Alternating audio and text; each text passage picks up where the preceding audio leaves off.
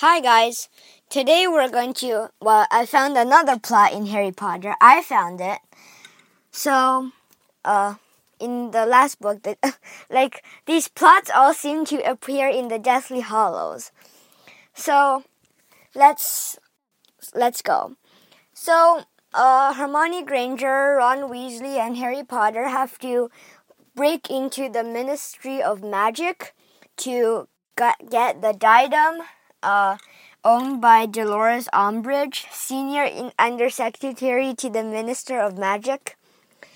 Well, uh, the truth was Umbridge.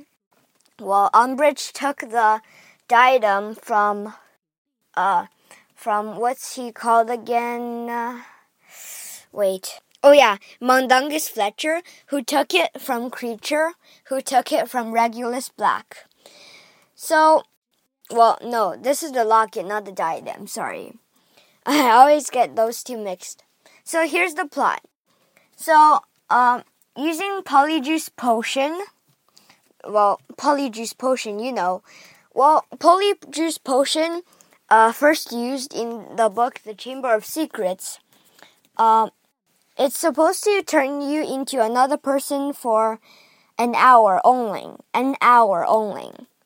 So, um, they needed, well, in the actual movie, it seems that they took more than an hour. Well, not the actual, actual real world time, but they definitely took over an hour. And Hermione Granger herself said it'll probably, like, it will probably give us a few hours or something.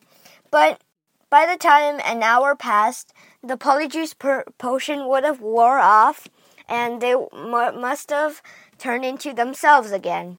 And how did Hermione Granger like the timing? How is it so right? Like even if it was around an hour, well, they would have started transforming inside the ministry, uh, unless Hermione Granger or some any other people had been counting.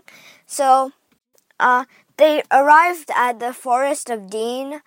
Uh, well, right after they arrived, um, like they started to change back into their form. So that's another plot. So today we said two plots. Goodbye.